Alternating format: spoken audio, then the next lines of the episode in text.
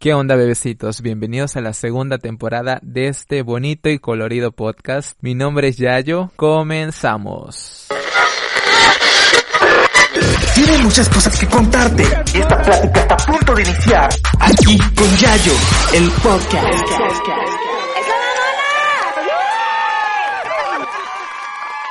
Hola chiquillos, chiquillas, chiquillas, estoy muy feliz y emocionado de poder presentarles este episodio especial con motivo de la celebración y lucha de nuestra comunidad LGBTTIQ+, donde chicos, chicas y chiques que formamos parte de la Red Nacional de Juventudes Diversas de la zona sur de México vinieron a compartirnos un poco de su historia, momentos y anécdotas de cómo han vivido su diversidad. La verdad no es por nada, pero este episodio está muy muy bonito y muy conmovedor. Tantas historias vistas de desde, diferentes tiempos y contextos, donde la particularidad de cada historia es que nos une el sentimiento de grito, lucha y liberación, de decirle al mundo que nuestra diversidad es real y que estamos aquí para ser felices y que estamos orgullosos de la vida que hemos decidido vivir. También es importante mencionarles que esta temporada, cada semana, uno de ellos vendrá a platicar aquí con nosotros con un tema que les tendremos preparado para ustedes. Y ya vamos a empezar sin tanto rollo y vamos a presentar al primer invitado, que es Carlos. ¿Qué onda, Carlitos? ¿Cómo estás?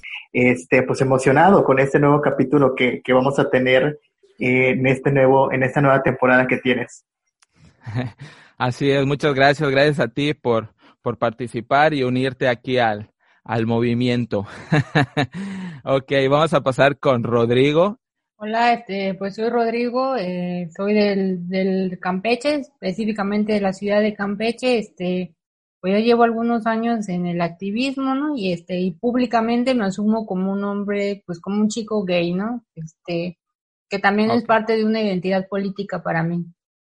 Ok, correcto. Muy bien, Rodrigo, muchas gracias. Y ahora vamos a pasar con Julio. Julio es un chico de Chiapas. ¿Qué onda, Julio? ¿Cómo estás? Hola, ¿qué tal, Yayo? Buenas noches a todos. Eh, un gusto enorme poderlos saludar y pues formar parte de esta red y sobre todo compartir nuestra zona, que es la más bonita, la zona sur. Así es. Y pues aquí vamos a estar. Eso, muy bien. Muchas gracias, Julio. Vamos a pasar con la chica del grupo. ella es Mai. Hola, Mai, ¿cómo estás? Hola, Yayo. Soy Maylin. Maylin, exacto. Sí, como Mai. Sí, muchos de mis amigos me dicen Mai. Muy bien, Pues te digo, somos de Mérida. Bueno, soy de Mérida y pues estudiante de Derecho y mujer diversa. Excelente, muy bien, eso es importante. y ya para cerrar, este, vamos a pasar con Arturo. ¿Qué onda Arturo? ¿Cómo estás? Hola, ya yo estoy muy bien. Eh, bueno, mi nombre, pues ya lo mencionaste, soy Arturo, soy de la ciudad de Campeche, así como Rodrigo. Eh, soy un chico no binario y pues eh, eso también como una identidad política. Eh, estoy ahorita adentrándome en unos temas de abolición de género y pues los quiero ir desarrollando junto con mi identidad también. Muchísimas gracias Arturo y pues bienvenidos, bienvenidas, bienvenidas a todos los que conformamos este episodio especial para celebrar nuestro orgullo, para celebrar nuestra diversidad, para celebrar el Día de la Diversidad LGBTTIQ más. Eh, bienvenidos eh, a este espacio que está hecho por y para la comunidad y la diversidad sexual. Y pues nada, vamos a empezar con nuestra, con nuestra charla, con nuestra plática. Eh, vamos a platicar en nuestras anécdotas, nuestras experiencias, cómo ha sido nuestra vida en este mundo de, de la diversidad. Y quiero iniciar en, con una pregunta que considero que es muy, muy recurrente cada vez que se tocan temas de, del orgullo, de la diversidad, etcétera. Pero creo que es indispensable y fundamental para la gente que está allá afuera para poderse ayudar y poder encontrar esta paz que todavía se sienten confundidos, que no saben qué hacer, que no saben cómo decirle a sus papás, a sus mamás o, con quien ellos vivan o con su pareja, no sé, etcétera. Eh, entonces quisiera escucharles cómo ha sido su salida del closet, cómo fue, qué difícil, si no fue difícil, si fue Eh, no sé, hay muchas cosas de las, de las que uno puede salir del closet, pero me gustaría escucharles a ustedes y considero que cada uno pues tiene una, un, una edad diferente para hacer esto, ¿no? O para salir o cuando fue el momento que ustedes salieron y los contextos también son muy muy diferentes. Entonces vamos a empezar, cuéntenme cómo fue, veo que Carlitos quiere empezar. Adelante Carlitos, cuéntame. Ok, este, bueno, antes que nada se me, se me puede decir de cómo, cómo me reconozco, me reconozco como una persona y este pues fue, fue, fue algo muy chistoso este, en todo este rollo de, de cómo, cómo este, decido salir de este, de este closet que socialmente nos, nos construyen. Y yo, yo, yo siempre he sido como que de la idea de que pues yo no tengo por qué, no tenía por qué decirle mi, mi, mi orientación eh, absolutamente nada, porque desde, desde mi miedo eh, pensaba que es algo, algo propio, algo íntimo que, este, que debería yo, debería yo tener, ¿no? Y pues pasa que yo, yo la verdad me he dedicado desde, desde el 2015 al activismo, pero nunca, este, los primeros tres años, cuatro años tal vez, eh, nunca me había yo declarado de alguna manera dentro de, dentro de este espectro de la sexualidad como tal, ¿no? Entonces, este, pues yo ahí como que tenía como que ciertas cuestiones de que de que me atraían ciertas personas, este, me rechazaban y, y todo el rollo, pero siempre vivía con esta conciencia de que decía cómo voy a entablar una relación cuando yo mismo todavía no he aceptado, no he decidido contárselo a, a nadie, ¿no? Yo fíjate que yo soy hijo único y solo vivo con, con, con mi mamá, ¿no? Y mi mamá pues no sabía absolutamente eh, nada de la situación, ¿no? Y Claro. pas- pasa algo curioso que pues empiezo a sentir como que atracción por dos chicos, porque hashtag poliamoroso también, este, pues pasa de que, este, pues sentía yo cierta atracción por estos dos chicos y ambos chicos me batearon, ¿no? No Entonces fue como que fui como que acumulando, este, como que emociones en, en mi cuerpo, ¿no? Y yo recuerdo que en ese tiempo tenía yo mucho trabajo, tenía yo muchísimo, muchísimo trabajo y se me echa a perder la computadora, ¿no? Se me echa a perder la computadora, una, la herramienta principal de, de, de trabajo que, que yo utilizo y se me echa a perder la computadora. O sea, me batean los dos chicos que me atraían, se me empieza a, a reventar todo el rollo del, del trabajo, se me echa a perder la computadora y todo este choque de emociones, así como que ya, ya estoy harto de todo esto, ya no sé ni qué hacer ni, ni todo, y de repente agarré y me fui con mi mamá y le digo, ¿sabes qué mamá? Estoy triste, porque es que tengo muchos problemas, no me siento cómodo y no sé qué, y tengo un problema con mi orientación. Y así como No que mi mamá, a, a ver, ¿qué, ¿qué? Dice, o sea, no, fue algo curioso porque nada que ver con la cuestión de, de, de, de la la orientación, con el tema, con la computadora, y fue así como que de repente, mamá, es que tengo un, una, un problema con, con, con mi orientación, eh, no me gustan los, las, las chicas, no me gusta, o sea, no, no comprendía muchas cosas eh, de mí porque entre el nervio de, de, de, de que vas a decir, uh, uh, todo un cagadero, ¿no? Todo un cagadero de poderle explicarle eh, esta situación, ¿no? Pero sí fue muy curioso porque este, a mí lo que, lo que me sorprendió que mi mamá me dijo, está bien, no pasa nada, simplemente no seas afeminado. No manches. en serio. El, el miedo de todas las mamás, sí. Suele pasar, suele pasar. Sí, sí, terrible. Ok, muchísimas gracias, Carlos. Eh, sí, la verdad es que yo igual pasé por, por algo similar, que igual como que te recalcan que el hecho que seas gay, el, el miedo de los papás es que te veas afeminado, ¿no? Creo que ese es un miedo muy grande de los papás.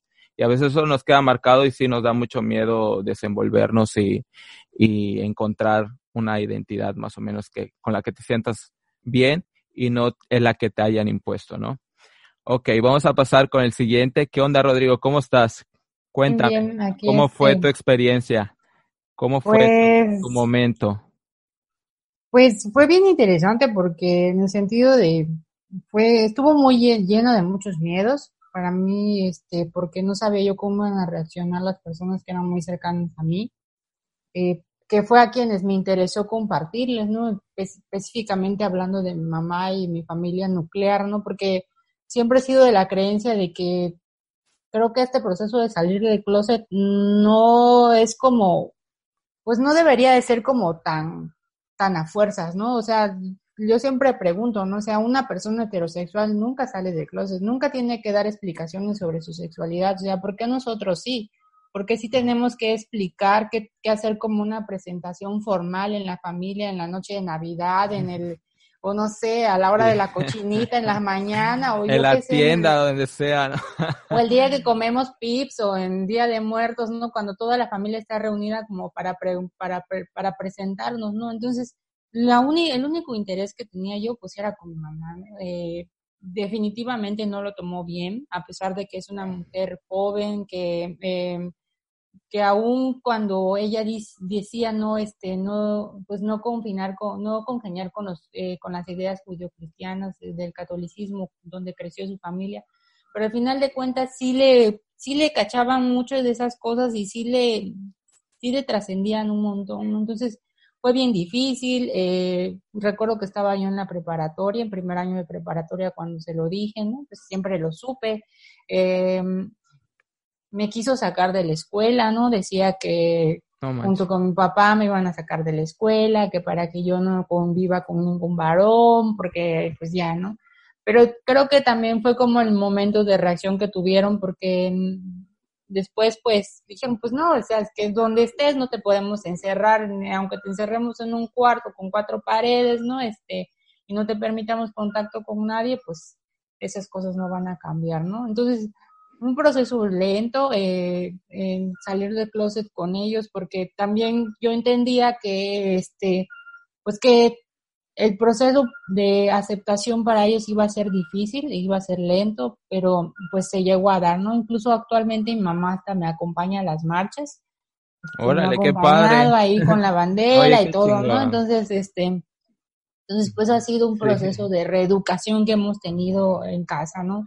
Pero este, que me dejó mucho crecimiento y eso también me impulsó a llegar a pues a toda esta parte del activismo, ¿no? Porque me parece súper importante que pues que estos procesos que si bien a nosotros nos tocó vivir, eh, pues a lo mejor nuestras experiencias, mi experiencia a lo mejor pueda servir de herramienta para otra persona, ¿no? Que, que esté en la misma situación, ¿no?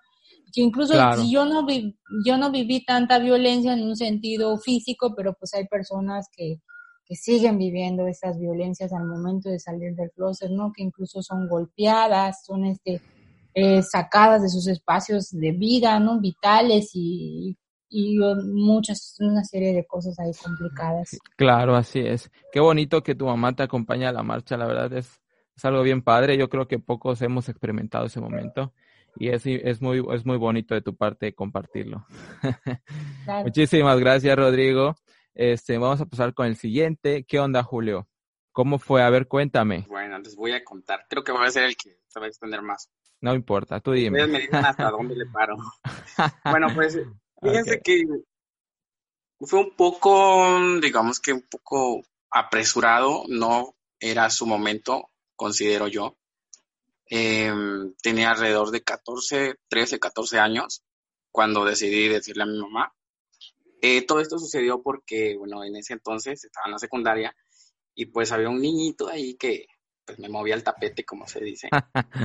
había algo, había pues, algo. Había algo ahí y, viceversa, ¿no? Entonces decidimos salir y que si esto, que el helado, bueno, era un parque. Yo soy de Villaflores, es una, es un pueblo, digamos que está a dos horas de la capital de aquí de Tuxtla. Ahorita radico aquí en Tuxtla, eh, pero soy originario de ese pueblo. Dicen que pueblo chico, infierno grande. Sí, súper sí, ¿eh? Lo confirmo. bueno, era, era un, este, un niño inocente que se fue al parque del pueblo, donde pasa toda la gente, y a este niño se le ocurre darme un beso. Y justo, y justo, no me van a dejar mentirles, que por qué habiendo tanto tiempo, justo en el momento del no va, va pasando justo enfrente de mí mi tía. No más. Me quedé No Te quedaste helada, ¿no? Me quedé paleta, bonais. Muerta. Muerta, helada. Güey, qué difícil, pero baja, sigue. Se me bajó la presión horrible y dije, no, vete. Verga. aguas porque esta, luego mi tía era la más chismosa. No me. o sea, digo, ¿por qué justamente? ¿Por qué esa? Porque ya. Y, no, y recuerdo que era un 12 de diciembre. Un 12 de diciembre. y allá acostumbran a hacer muchos rezos a la Virgen. Y este, llegué corriendo a la casa y, había rezo. Y dije yo, ¿y ahora cómo, qué hago? ¿Va a venir esta tipa? Y va a venir a contar el chisme y le va a poner patitas y manitas, como dicen aquí, y lo va a contar a su, a su, a su conveniencia. Claro. Y mi mamá, pues, es, una mujer de que ha trabajado mucho, pero ha estado fuera de, casa eh, mucho tiempo. Estaba como a tres, cuatro horas de donde vivimos, de donde vivíamos, perdón, y le envié un mensaje. Le digo, mamá, esto y esto, me enamoré de un niño, creo que soy gay, yo creo que soy niña, no, no sé.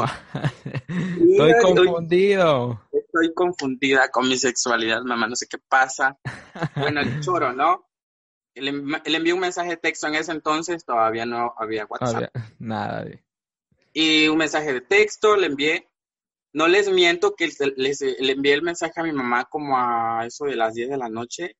Mi mamá estaba como a cuatro horas, les, les recuerdo. Al día siguiente, a las 5 de la mañana, mi mamá estaba en mi casa. No. ¿Y qué te dijo? Pues ahora sí, explícame qué es lo que me dijiste en el mensaje. Y pues ya, fui una Magdalena llorando, lo único que hizo mi mamá fue abrazarme y me dijo que pues que estaba muy pequeño, pero que me apoyaba. Si esa era mi decisión, pues ya. Se daba cuenta que desde los tres años ya. Claro. Se da cuenta uno siempre, creo. Oye, ¿y, tu pues tía ya no le dijo nada? Y mi tía no le dijo nada. o sea, te fuiste a quemar solita ahí. Me fui a quemar solo, pero, o sea, me, me Pero pues, sí, yo supongo que salir a esa edad ayuda demasiado, ¿no? Bastante, bastante. En serio que, pues fue como que ya más fácil para mí, la verdad. No, yo he sido de las personas afortunadas que no he sufrido en mi familia. Yo creo en Dios. Eh, gracias a Dios, este, no he sufrido ningún rechazo Ay, qué padre. al contrario, bueno, actualmente estoy con mi pareja, vivo con mi pareja y, y este, tenemos esa, esa aceptación, o sea, no es únicamente Julio que acepta, o sea, aceptan a una ah. relación. En tu pues familia, ¿no? sí, empezó a ayudar eso, como que muy temprana edad tuve que decirle pues a mi mamá, ya pues la familia, la verdad, a mí me, me valió cacahuate si me aceptaban o no, pero la importante creo que para todos es la mamá. Claro, sí, pues, porque creo mi mamá me, sí, mi mamá me hace punto débil, ¿no? Pues sí. Sí. qué bonito, qué bonito que te acepten. Oye, ¿cuánto tiempo tienes con tu novio? Eh, llevamos, vamos a hacer seis años en agosto. Órale, bastantito. Y mientras tanto, uno sola. Dígame que es mejor, ¿no es cierto? pues vemos. Luego a, mí, luego, a mí no me, luego a mí no me duran ni dos años. No, más. Te están escuchando, Julio. Los míos solo cinco, cinco días tardan y listo, bye. 24, horas. No, créanme que sí, es muy bonito, pero creo que... Tiene sus etapas, ¿no? ajá, son etapas, momentos. La verdad que yo también me desesperaba mucho. Tengo 25 años, próximamente 26. Ahí les recuerdo mi cumpleaños el 19 de julio creo que a veces nos presionamos mucho con tener una pareja ya estable, cuando ni nosotros estamos estable sentimentalmente, no sabemos qué queremos, no sabemos quiénes somos a veces. Claro. Y cuando tiene que llegar, la verdad, a mí me llegó así de, ¡puf! Este es. De la nada. así me pasa a mí, fíjate, igual. Pero este, sí, sí es bonito, pero siempre hay como unas etapas de la relación, no creo que... Créeme que sí, no todo es miel sobre hojuelas, no todo es bonito, hay dificultades.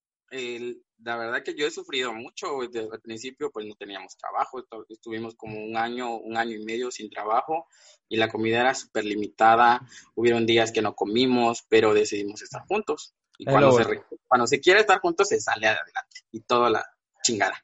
Sí, así es. Qué bonito, qué bonito. Comparto, comparto lo mismo. ¿Qué onda, Mike? Cuéntame, ¿cómo fue? Cuéntame. Pues sí, un poco difícil, complicado, no les voy a mentir, porque vengo de una familia que es muy católica y siempre hemos fomentado pues la religión católica y Dios y todo, ¿no? Y déjame decir que pues creo mucho en Dios y sí fue un, un, algo muy complicado para mí porque pues las creencias chocaban mucho con lo que sentía y la verdad fue muy, muy difícil eh, salir del closet, como dicen.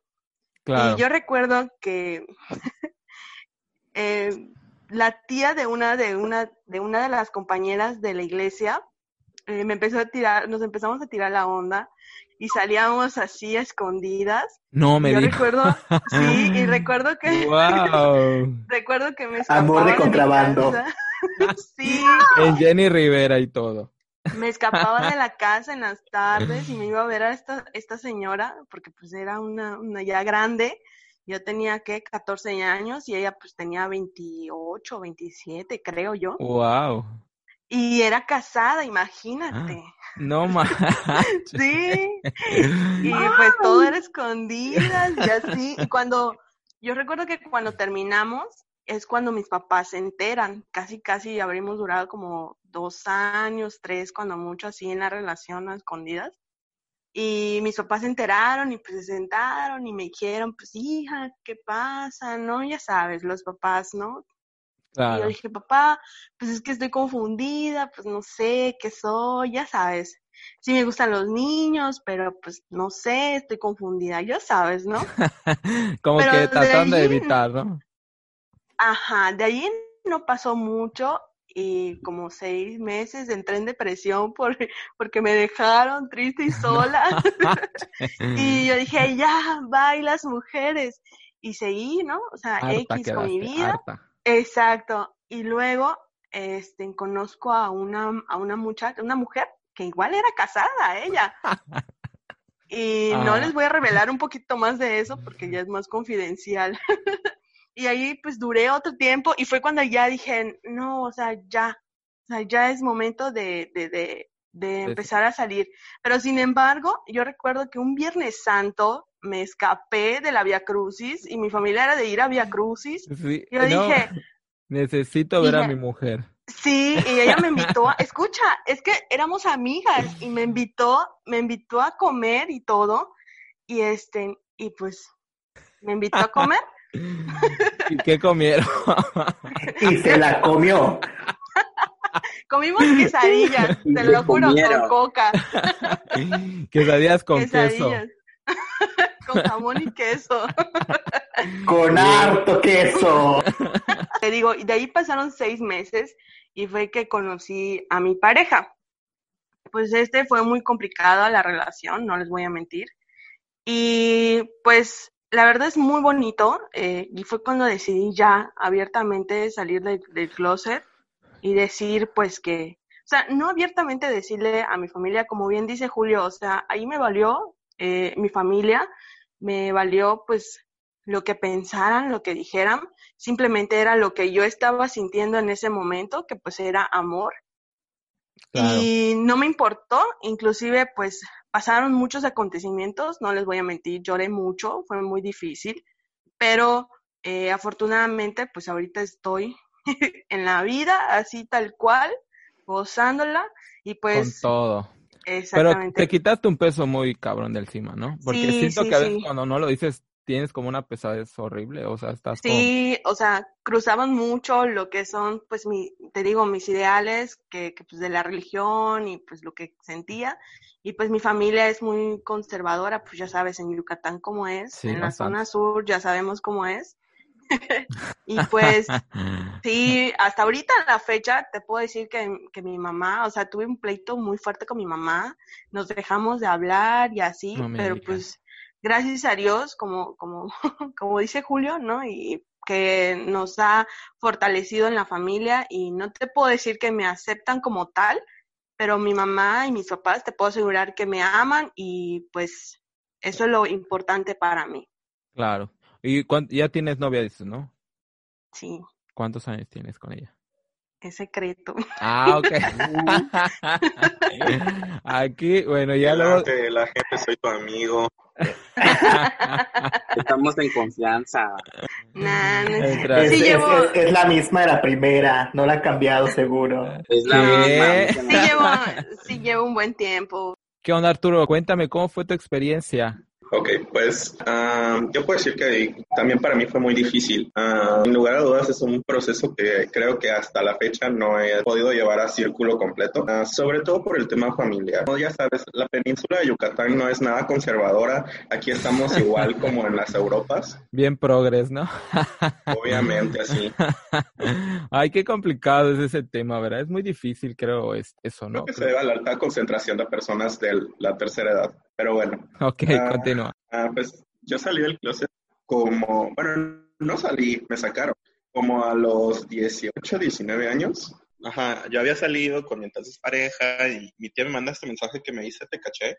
Pero yo, yo tenía un, un, trato con mi primo de que yo le iba a vender el control de mi Xbox y pues yo pensé que ella había de cierta forma descubierto eso y se había molestado porque pues a ella no le gustaba que compartiéramos nuestras cosas. Ah, ok, ok. Ajá, y yo, chispa, seguramente la... Seguro es esa. Sí, pues yo no pensé nunca en, en que me estaba besuqueando en la calle. Con... me dijo, hablamos después cuando llegues a tu casa. Y yo, ah, pero ¿por qué en mi casa si mi tía vive en otro lugar? No manches, ajá. Ah, le dije, ok, está bien, nos vemos. Y, pero pues yo X, ¿no? Yo sin pensar, seguí salida, regresé hasta como las diez y media de la noche. Y ahí estaba mi tía platicando con mis papás y me dijo, ya me voy, luego hablaré contigo. Y me dejó con mis papás así en solitario. Y ya así de, hola. ¿Estabas nervioso? Eh, ah, pues yo me quedé así impactado de que, ¿qué pasó? ¿Por qué mi tía tiene esta cara? Y, todos los demás así también. Y luego este, me dicen, ¿cómo que te andas exhibiendo y la chingada y que eres así? Y yo, pues, ¿cómo que exhibiendo? O sea, yo, yo realmente era algo que yo nunca había pensado que estaba mal, o sea, pero pues yo era muy inocente, ¿no? En mis años más, más, más jóvenes. Ok, ok. Ajá, y entonces, pues, ajá, tuvimos una pelea muy, muy larga, muy grande. Uh, todo ese tiempo yo traté de no llorar porque eh, también estaba yo pasando por un momento muy difícil con mi mamá porque nos peleábamos mucho por razones muy estúpidas. Ok, ok. Y, tenía como que esta actitud con ella de que me vale madre todo lo que me estés diciendo.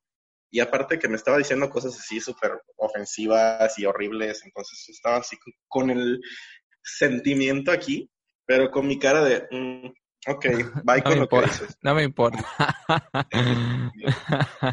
pero no, ya después eh, fue evolucionando y las cosas se tornaron muchísimo peores de lo que yo pude haberme imaginado en ese momento. Y pues bueno, ahora vemos aquí. Yo cuando salí del closet era todavía un, un, niño cis. Ok, ok, ok.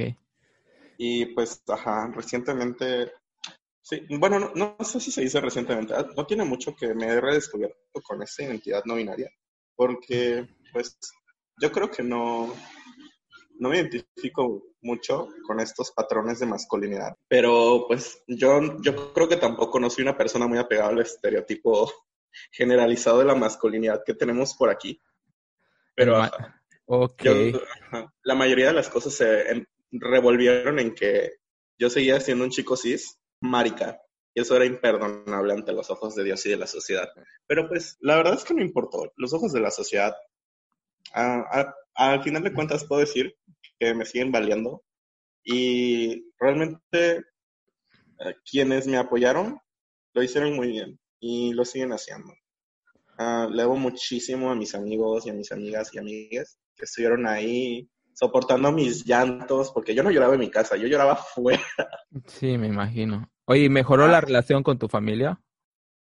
Ah, sobre todo con mi mamá. Mi papá siempre fue el tipo de persona que no muy apegada con sus hijos. Ah, entonces, no puedo decir que se molestó demasiado con mi, con mi salida, pero mi mamá sí, con ella fue todo el pleito. O sea, ya teníamos este pleito, entonces vine a agregarle otro, así como que, hola, toma otro poco de papel para que sigas haciendo tu trabajo de oficina. Y duró años, años así, ¿qué te diré? Peleados como tres, cuatro años casi. Tengo 24, imagínate. O sea, gran parte de mi, de mi vida adulta he estado peleado con mi mamá. No manches.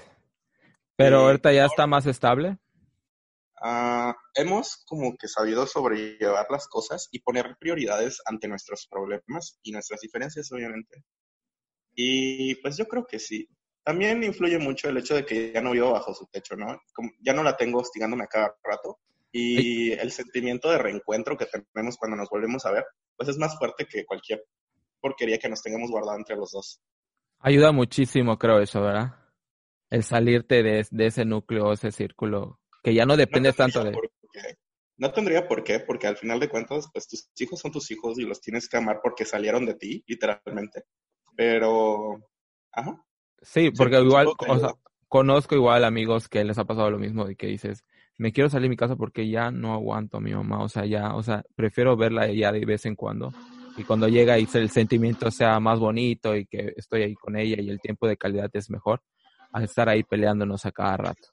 Por ejemplo, cuando me dieron mi nombramiento en la Red Nacional de Juventudes Diversas como director estatal de Campeche, eh, mi mamá me felicitó. O sea, ella no lo sabía porque no la tengo en Facebook. Ok. Y este, cuando yo se lo conté, perdón por el ruido. No te preocupes. cuando yo se lo conté, este me dijo, oye, qué padre que estés trabajando estos temas, la verdad es que sí hace falta. Supongo que mi historia en realidad es muy ligera comparada con la de muchas personas allá afuera, pero para mí, pues, como es mi vivencia, me parece la, cosa más oscura, ¿no? Que existe. Sí. sí, porque a veces solo vemos un punto, ¿no? Y a veces no nos permite ver lo que los demás están pasando. Muchas gracias, Arturo.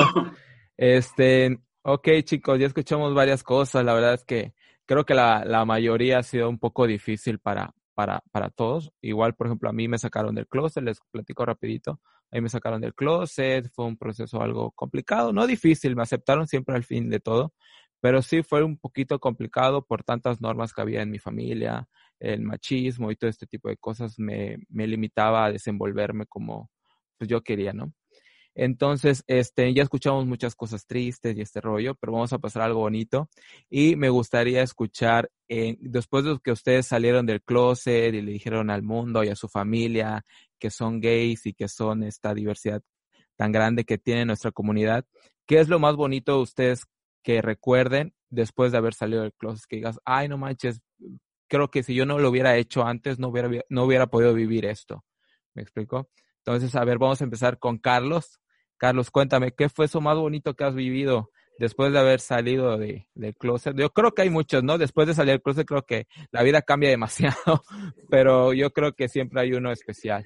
Sí, fíjate, Yayo, que este, que después de que pasé este proceso, eh, que, que al principio pues sí tuvo como que sus altos y bajos, pero creo que la, la, el, quitarte este peso este, que tanto nos, nos, nos ponen a, a, las personas de la comunidad LGBT más, este, sí es como que muy, muy liberador, muy, muy sanador el poder expresarle a alguien que tengas la confianza de, de poder este, hablar sobre esto. Creo que es muy, muy, muy liberador. A mí me liberó muchísimo me dio este, mucha, mucha seguridad ante, ante todo esto y creo que este, me, me abrió muchísimas puertas en, el ámbito de, este trabajo que nos dedicamos a, a, la lucha y la defensa de los derechos humanos de la comunidad LGBT.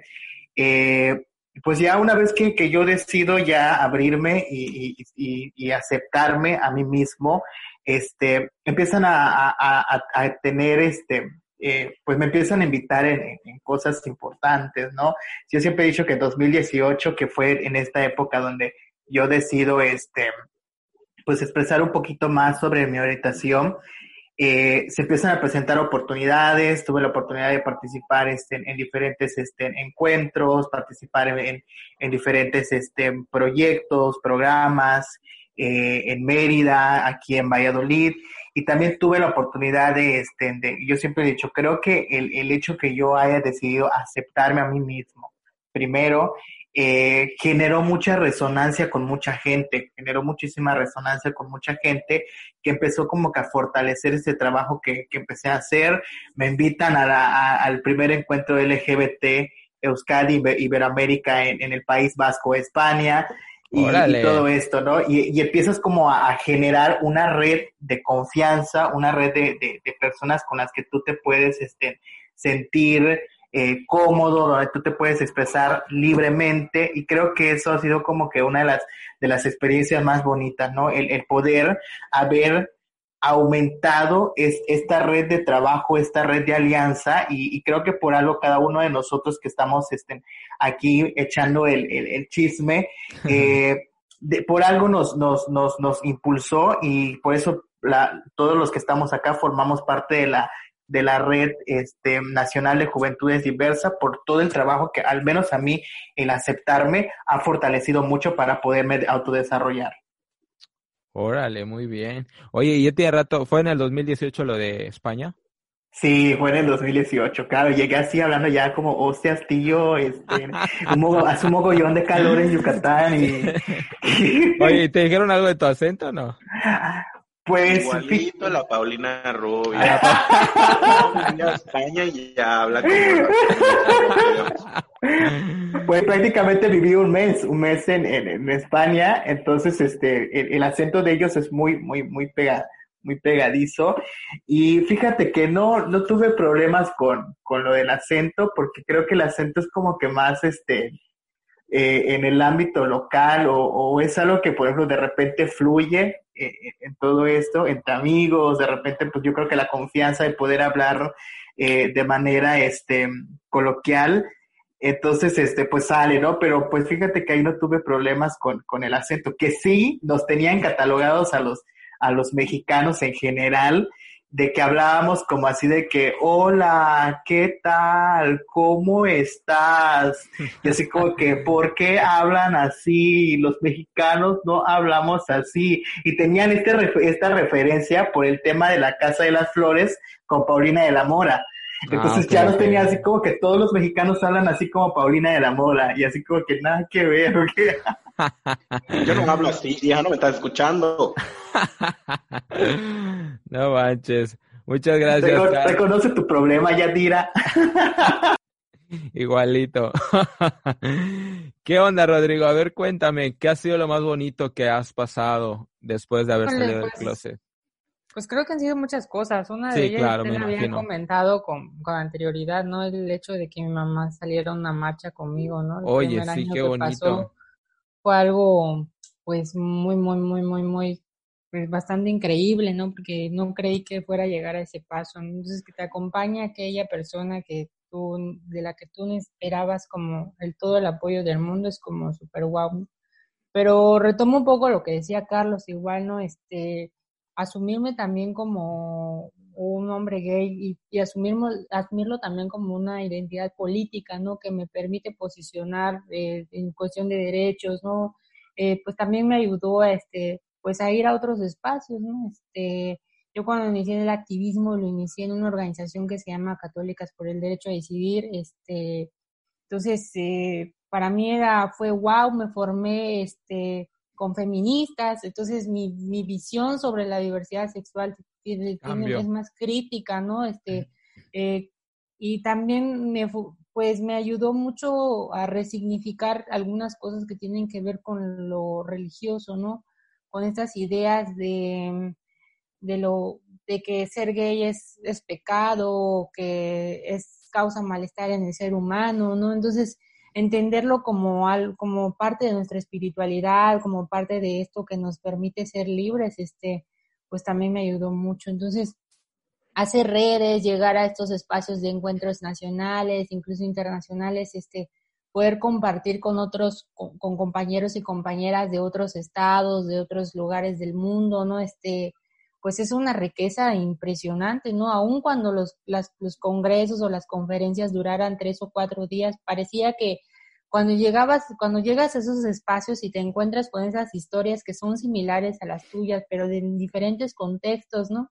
Eh, pareciera como si a las personas las conocieras de muchos años, de mucho tiempo, ¿no?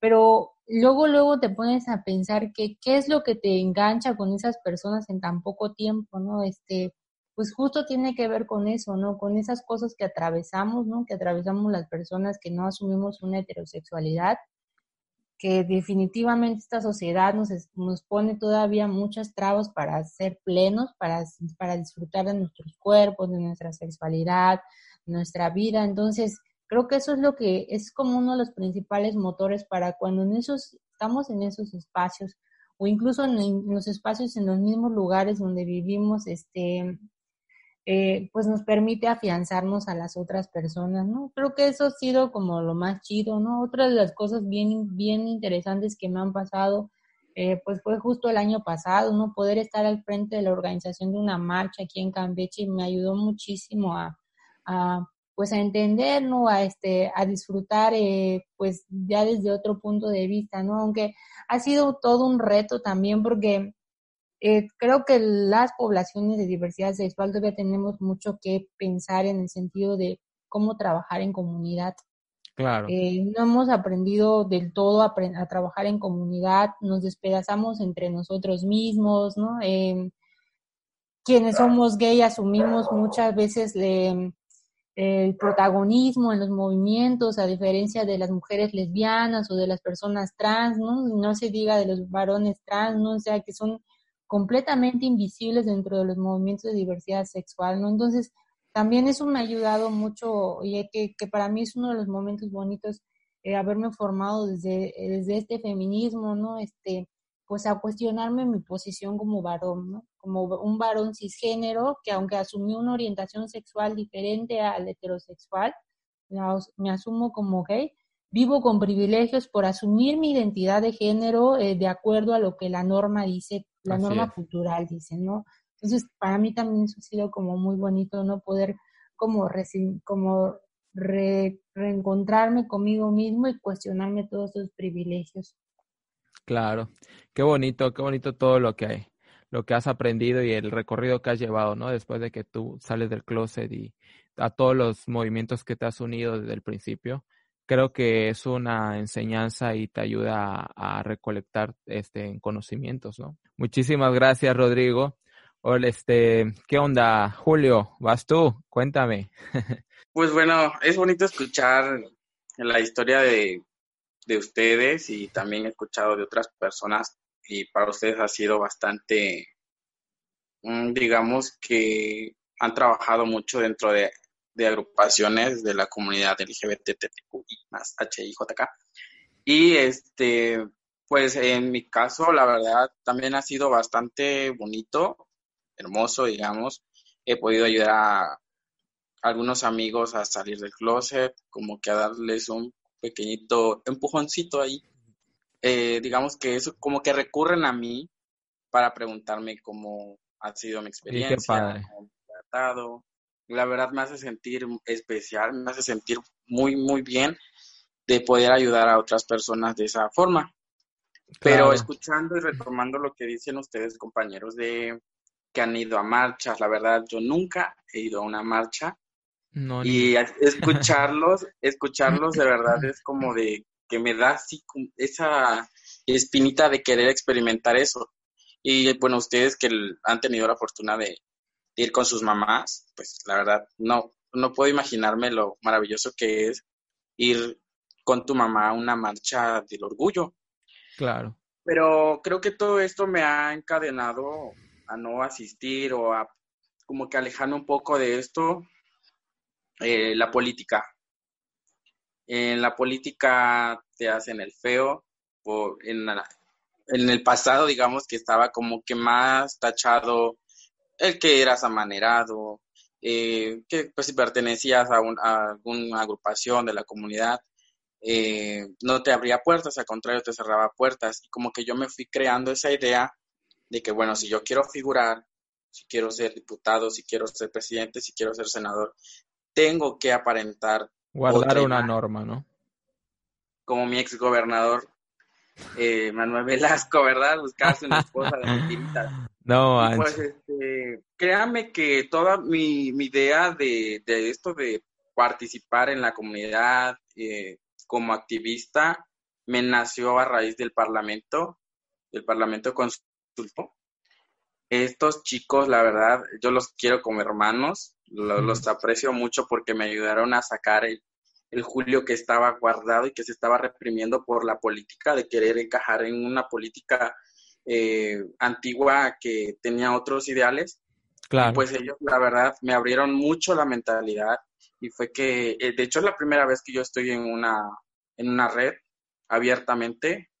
Hace poco eh, tuve una plática con unos partidos políticos, pero mi, digamos que mi esencia fue tocar el tema de la comunidad. Nunca lo había hecho y me sentí tan feliz, la verdad, de que, bueno, si me van a aceptar, me van a aceptar con mi comunidad, van a hacer algo por ellos. Y si no, y afortunadamente hemos tenido por ahí este, puertas abiertas y pues creo que también hay que, seguir ahí adelante.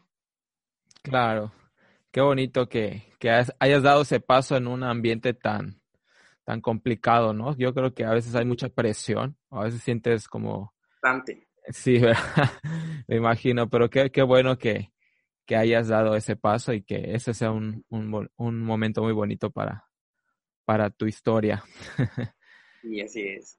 Ok, muchísimas gracias, Julio. ¿Qué onda, Mai? Cuéntame. ¿Cómo fue? ¿Qué hay, qué hay bonito en esa historia? En esa historia de pues, Mai. ¿Hay algo bonito? Sí, sí, definitivamente concuerdo con Julio. Creo que el Parlamento Consultivo eh, Juvenil 2019 me abrió camino a todo este encuentro de la diversidad, porque yo, pues, era, era como las personas que, que andaba por la calle y vivía pues libremente como tal. Sin problema, ¿no? Exacto, pero no me ponía a analizar qué tanta diversidad había. Y todo lo bueno es que a partir de ese parlamento yo decido a pues abrirme literal a, a la sociedad y al, al movimiento este, y fue cuando ya empiezo a, a, investigar y a indagar y la red, créeme que me ha servido pues bastante en la cuestión de los pequeños cursos que pues hemos manejado y todo. Y la verdad es importante porque ahí es cuando empecé a conocer qué era el feminismo, qué era ser un gay, qué era ser un heterosexual o qué era ser un bisexual y que la visibilidad lésbica. Y es ahí donde dices, wow, o sea. Que no sabes nada, ¿no? O sea, exacto, o sea. Que dices, güey, ¿qué, estoy haciendo? Exacto. me pasó. sí. Te lo juro, sí, y, y escucho, escuchaba muchos testimonios. Es que yo he hecho esto para la comunidad y yo así decía, pues yo no he hecho nada, ¿no? O sea, yo desde mi lugar he ah, hecho lo que, lo que yo creo y considero bien. Comparto pues, eso. Exacto, pero nunca para la comunidad. Y ya es cuando muchísimo, o sea, a pesar de que cuando te digo, cuando me acepto y todo, entra como esa confianza en mí misma, entra esa seguridad en mí. Y ahora sí que no me importa lo que, como dicen, no me importa lo que digan, y ahora que a trabajar con con lo que te gusta, con lo que amas, con lo que te apasionas. y pues es padre y es divertido conocer tantas etapas que hay en uno mismo.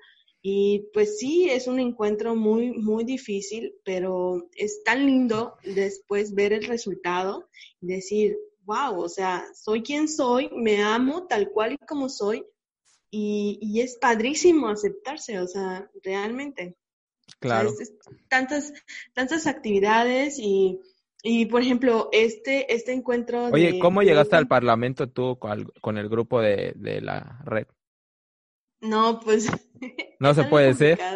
No, sí, sí, sí, eso sí. Ah, ok. Yo, este, entró en la convocatoria, o sea, es salió una, la convocatoria. Es, una mujer de secreto, por eso. Entró en la convocatoria y la verdad yo dudé en entrar por lo mismo, porque era una persona muy insegura y yo decía, pues no, no voy a quedar. Pero sin embargo, este, decidí hacer el, la iniciativa de ley que nos pidieron, que sobre las juventudes y qué cambiarías y todo eso. Y lo adentré en, o sea, me centré en derechos humanos, en la ah, cuestión de, de Yucatán. Y teníamos que hacer un, un, video y así, explicando tu, tu iniciativa. O sea, todo un rollo, ¿no? Sí, o sea, tenías, tenías o sea, varios filtros para poder quedar. Y fui, fíjate, fui la única de Yucatán, eh, niña. O sea, fui la única mujer niña. Y entre, entre mi amigo, o sea, Fer, que es de Mérida, Jair, Jonathan, que es de Tecash, y Reyes, que es de Valladolid. Entonces, imagínate, la única niña entre todo, tanta variedad de hombres. Sí, la verdad. Todos, o sea, son, son un amor, son un relajo, los quiero, los amo. Pero, sin embargo, o sea, es, es esta parte de experimentar y, y ver que salirte un poquito de tu zona de confort y adentrarte un poquito más a, a, lo, a, lo, a lo que nunca habías creído llegar y llegar allá y ver, o sea, que dice allá, ves la bandera súper grande y ves Estados Unidos mexicanos, o sea... Es una emoción enorme. Sí, o sea, yo te juro, te juro, y no sé si, si Julio me, me mentirá, o sea, que llegas allá y es algo muy impresionante ver y dices, no, pues ahora empiezas a, a, entender a, a, las personas que están ahí sentadas y que los empiezan a criticar, ay, es que se duermen, ay, que no sé qué, porque realmente son muy cómodas los curules. Sí, demasiados cómodos y, y está el aire acondicionado y te sientas y a mí me tocó, fíjate, a mí me tocó adelantito, adelantito en, en el, ¿no? de la primera fila de los curules y mi mamá me veía y me mandaba WhatsApp y me decía, no te duermas. Y yo así como que, no me estoy durmiendo, pero realmente sí te da sueño porque... ¿Fuiste te con digo, tu mamá? Son, no, o sea, me veía porque los transmitieron en el ah, canal okay, del okay, Congreso. Estuvimos en directo. Sí, Órale, y, famosa. O sea, la, la, la adrenalina y que si no te parecía algo, lo gritabas y, o sea, es bien padre, te lo juro, bien padre. Y conocer a tanta gente y es ahí donde, donde Reyes me invita a, a, a conocer la red, o sea, ahí se, se practica lo que, o sea, se platica lo que, es, lo que se tenía en mente hacer de la red. Y te juro que yo en ninguna juntas participé por lo mismo, porque yo decía, no me voy a, no me voy a, a, a, a identificar como mujer diversa porque me van a seleccionar, yo decía. O sea, Así te, ay, no quiero exponer. Exacto, Sí. exacto. Y hasta, hasta que creo que en el último, un día antes, que fue eh, domingo, si no estoy mal, se tomó la foto, y ahí está Julio que no me deje mentir, se tomó la foto de, de todas las personas que son diversas, y todos con sus banderitas, y todos así con sus camisas, todos coloridos, y yo dije, chin, ¿voy o no voy? ¿Voy o no voy? Y fue, entró, entré como en esa confusión de que, No voy a la foto, o sea, voy a salir publicada, voy a salir ya. Es un miedo, o sea, ¿no? Creo. Sí, o sea, públicamente ya decir que eres parte de la comunidad. Y dije, bueno, pues va, es hora. Y fue cuando me aventé y subieron las fotos y todo. Ahí conocí a María Ponce, que te juro que fue lo primero que le dije. ¿Quieres ser mi novia? Le dije, y entonces lo, lo contamos y nos empezamos a reír. No. Porque María Ponce, pues, es una de las personas, pues, muy así que tú la veías caminando por los pasillos y, e impactaba a María Ponce. O sea, y todos los personajes de la red, o sea, impactaban cómo veían, venían y, y portaban la bandera y decías, wow, o sea, qué padre, ¿no? O sea, yo quiero ser así y fue ahí con donde, donde decidí ya, o sea, Dijiste, centrarme. de aquí soy. y dije, de aquí soy y pues, ahí, ahí, ahí sigo.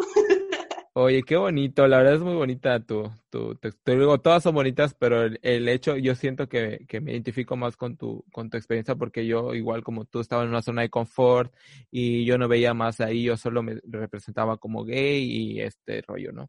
Entonces, el conocer la red sí me ha ayudado bastante a, a, a ampliar mis conocimientos, a extender todo este panorama que yo tenía antes, eh, hace dos, tres años atrás. Sí, este, sí fue, sí fue bonito. ¿Qué onda, Arturo? Cuéntame, ¿qué ha sido lo bonito de, de tu historia? Después? Pues mira, lo primero que yo quise hacer fue buscar un espacio seguro, ¿no? De personas que me hicieran sentir bienvenida y, o sea, que fueran iguales a mí, ¿no? O sea, yo estaba pensando, ah, ¿qué hago aquí solito? Haciéndome, perdón por la palabra pendejo, en mi soledad, llorándole a la nada. Uh, si puedo ir a buscar un grupo de apoyo, quizás personas que me puedan ayudar diciéndome cómo les fue a ellos, eh, cómo llevaron su, sus procesos, algo que me guiara a mí. Y uh, conocí una asociación que ya estaba dando las últimas. Ok, allá en Campeche. Se, sí, se llama Centro de Desarrollo e Investigación sobre Juventud. Y pues yo dije, pues bueno, esta, resulta que estaban haciendo estas publicaciones en Facebook de que, no, pues que reuniones para hablar de no sé qué cosa y que no sé qué. y de identidades y de orientaciones sexuales. Y yo dije, ah, bueno, pues algo que me, me puede guiar en este nuevo camino de arcoiris, pues va, ¿no? Y fui. Y mi primera impresión fue como que, ay, todas estas personas, yo nunca las había visto en mi vida, a pesar de que Campeche es muy pequeño, ¿no? fui conociendo muchísima gente y han sido personas muy importantes para mí. Gracias a esas personas que he conocido, yo puedo decir que ahora yo sé más y yo soy más. Ah, gracias a eso aprendí que deconstruirse no es nada más cuestionarse una chingadera y seguir adelante. No es estar dale y dale y dale y dale siempre en proceso ah, y escuchar a las demás personas. Ah, al menos mi, mi deconstrucción y mi proceso, yo pienso que nunca va a terminar porque siempre tengo que, siempre me encuentro con gente nueva. ahora con toda la gente de la red, que mira, eh, aquí tan cerca de Yucatán. y teniendo a, Carlos, que es la eminencia del activismo, y a Marín, y a Julio, y en Chiapas, y hay un montón de gente que yo no conocía y que la verdad son muy chingonas. Y pues todo esto se debe gracias a que uno quiere dar sus primeros pasos, ¿no? Sí, a conectar, ¿no? Creo y ahí. Pues no, nunca fue mi intención meterme al activismo. El activismo me consumió desde adentro. Ah, ok, ok, ok. Se conoce mucha gente. No, no tiene por qué ser bonito de conocer gente. Lo bonito es las amistades que te llevas de toda esa gente que conoces. Por ejemplo, gracias a una de mis buenas amigas, que tampoco tiene mucho, que la conocí hace apenas nos conocemos hace un año, fue que yo me comencé a cuestionar esta parte de mi identidad, de, de esta masculinidad en la que yo no me sentía cabido. Ok. Y pues me fui pensando y cuestionándome estas y llegué yo a la conclusión de que yo no me llevo con este esquema y tampoco me tengo que identificar con él. No nada más porque la gente me dice que sí. Ok. me, me descubrí como una persona no binaria. Y bueno, así como te dije al principio, gracias a esto, a este cuestionamiento, eh, también estoy investigando sobre temas de abolición de género he visto muchísimas cosas así de personas que como que pretenden abolir el género, pero lo único que hacen es invalidar las identidades trans y no binarias. Y pues está feo. Concuerdo en muchísimas cosas de que el género debe ser abolido porque pues es la base de muchísimas opresiones.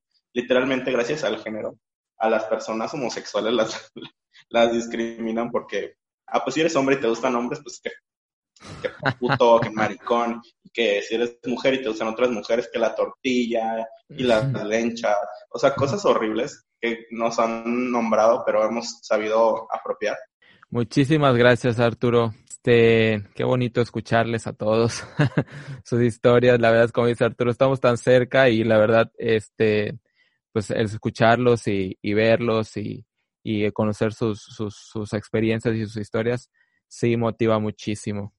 Ya para cerrar, eh, en, el menor tiempo posible, yo sé que eh, la diversidad hay que llevarla todos los días, ¿no? Donde vayamos, no solo en este mes, ni solo en esta semana, ni este día.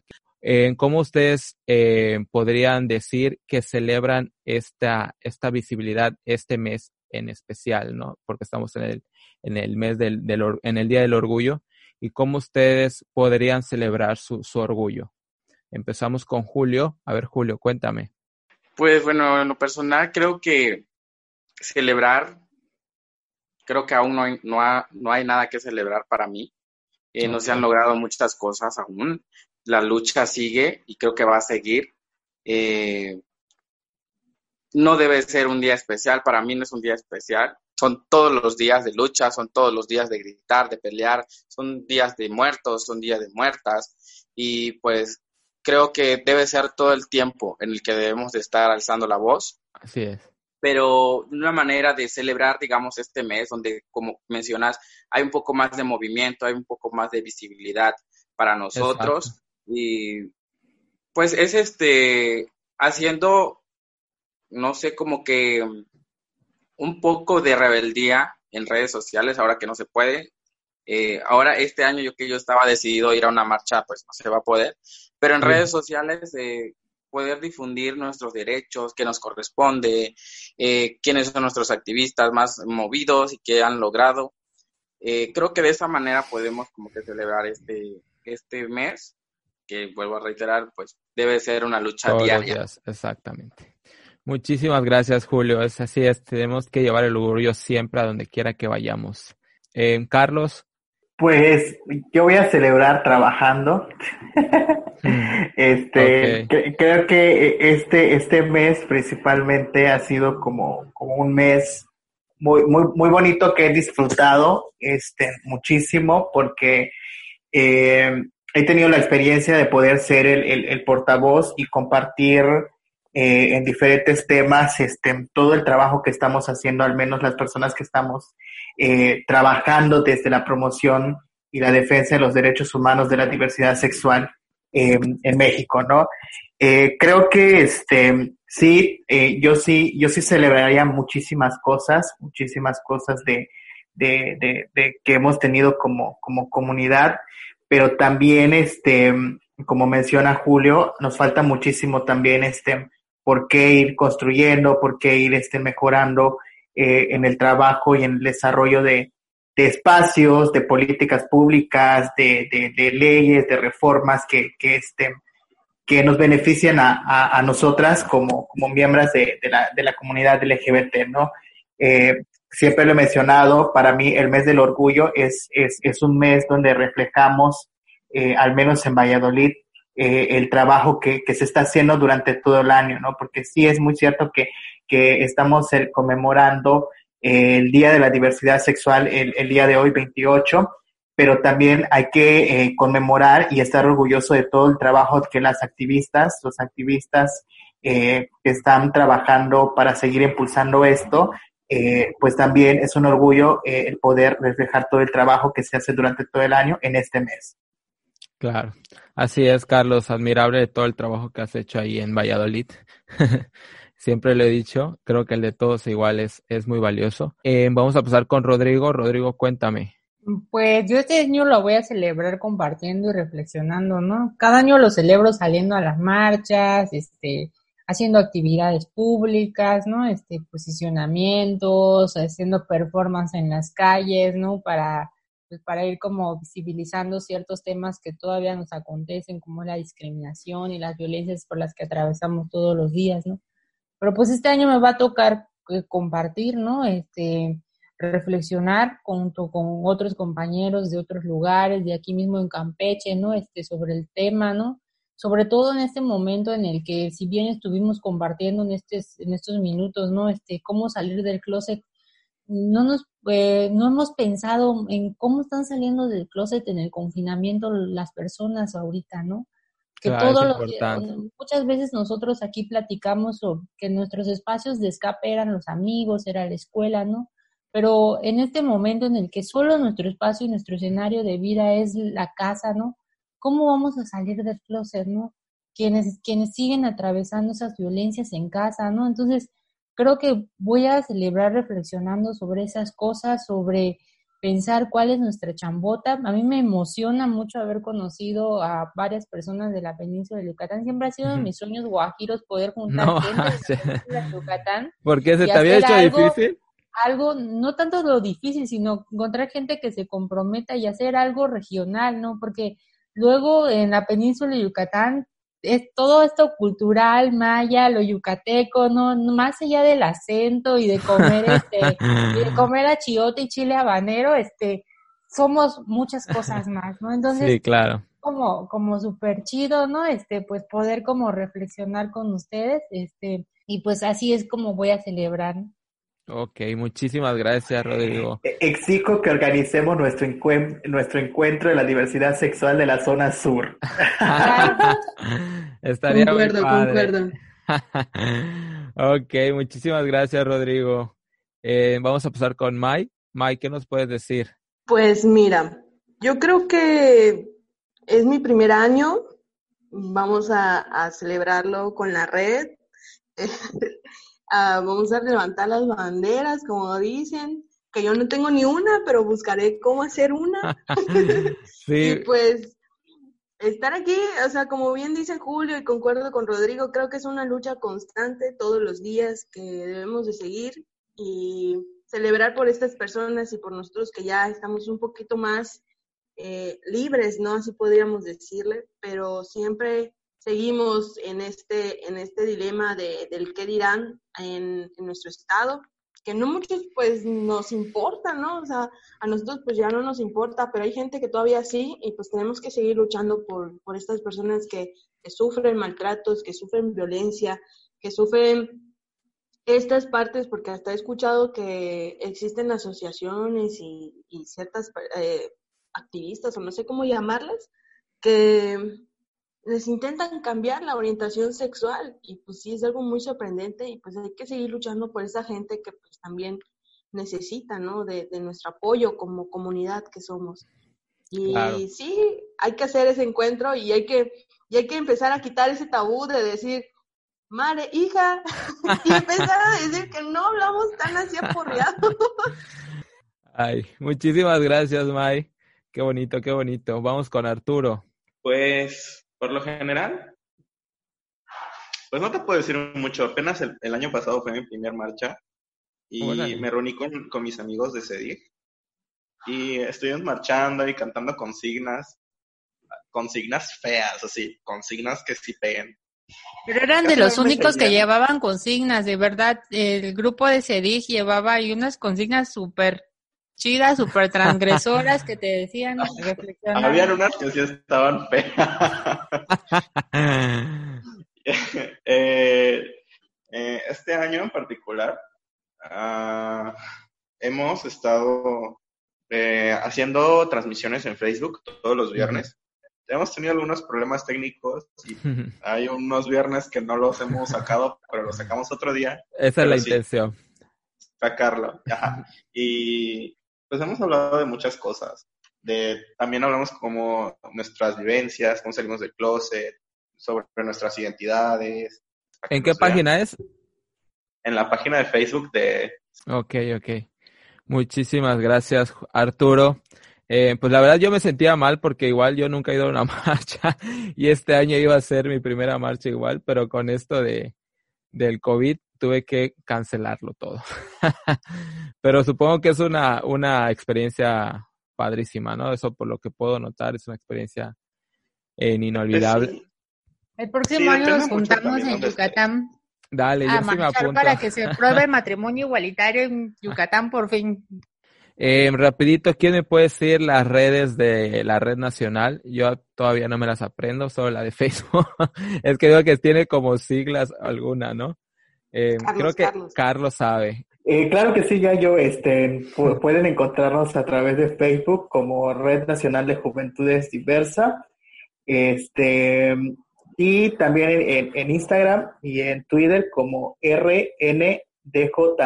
Muchísimas gracias, Carlos, y muchísimas gracias a, a, ustedes por compartirnos un poquito de su tiempo y un poquito de su historia.